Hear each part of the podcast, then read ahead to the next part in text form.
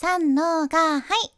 声を仕事にしています。現役フリーアナウンサーの幸あれ子です。話し下手からフリーアナウンサーになれた幸あれ子があなたの声を活かす話し方のヒントをお届けします。今日はあなたの個性になる具体的な表現方法についてのお話です。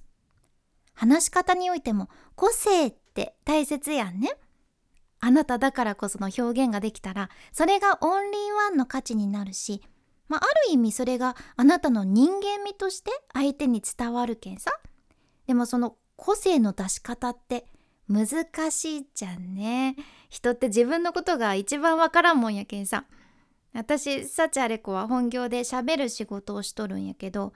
やっぱり仕事の現場においても個性を出すのが大切でしてでもお仕事によっては個性を消さなきゃいけない時もあるしでも完全に消すと自分がする意味がなくなるよなという感じで私らしさって何なんだろうっていうこれよく言いますよね自分らしさって何だろうってこう悩むこと多いと思うんですけどがむしゃらにやったらやったで空回りするっていうのもあるあるですし本当にずっとこの個性っていうのに悩まされてきたんですね。まあ、その中でもがきながらも個性の出し方っていうのを自分の中でいろいろ発見していったんですが今日はその中で見つけた個性を出せる表現方法を一つあなたにシェアさせていただきます。これはね音声配信とかでは特に有効的に使えるっちゃね。しかも誰にでもできてあなたの個性をちゃんと出せてかつ相手に共感してもらえる表現方法なんですよ。この共感してもらえるっていうのも話し方においてすっごく大切なことやんね。共感ってさそれだけでちゃんと相手に伝わって心を動かすことができるけんさすごく大事じゃあその方法って何なんだっていうところなんですけどそれはあなたが一番言いたいことの前に具体的な表現を入れ込むっていうことなんです。そうなんです。一番言いたいことの前に具体的な表現をするんですね。まあ、具体的な表現って言っても実はいろいろあるんやけど今日はその中の一つお伝えいたします。それはあなたの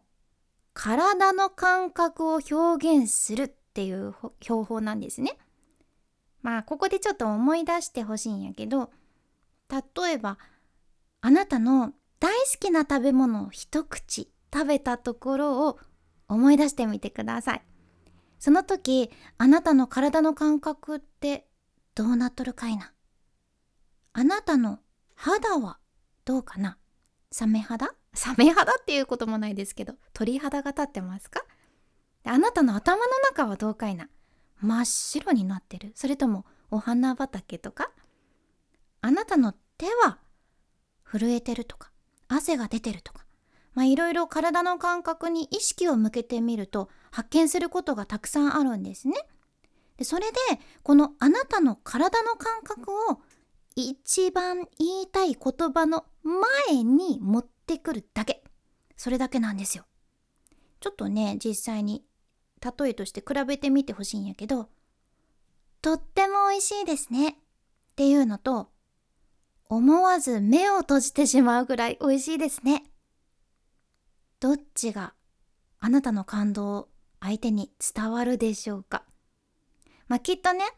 2つ目の思わず目を閉じてしまうぐらい美味しいですね。の方が音としては伝わるはずなんですね。まあ、これは何でかっていうと聞き手も同じ経験をしたことがあるからなんですよ。あなたも美味しすぎるこれはたまりませんっていう時目を閉じたことないですかねあるから伝わるし共感してもらえるっていうところなんですね。でさらにとっても美味しいですねってただ言うより断然2つ目の方が個性的なあなただけのコメントになるじゃんね。まあ、これはもちろん美味しいって言いたい時だけじゃなくって嬉しい時とか悲しい時とか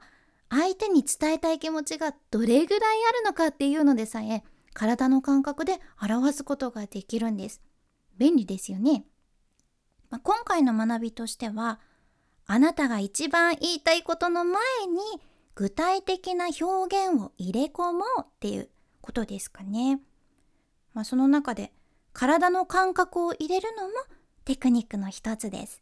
ぜひ日頃から自分の体の感覚にも意識を向けてみてくださいね。そして今日の内容と合わせて聞きたい回を概要欄に2つ入れています。1つはあなたが特別な存在になるしゃべりっていうのともう一つがあなたの話が聞きたくなるイメージの表現という回です。こちらどっちも合わせて聞くと表現の仕方で人と違いを出せてあなただけの話し方につながる件ぜひこちらもチェックしてください。君に幸あれではまた博多弁の幸あれ子でした。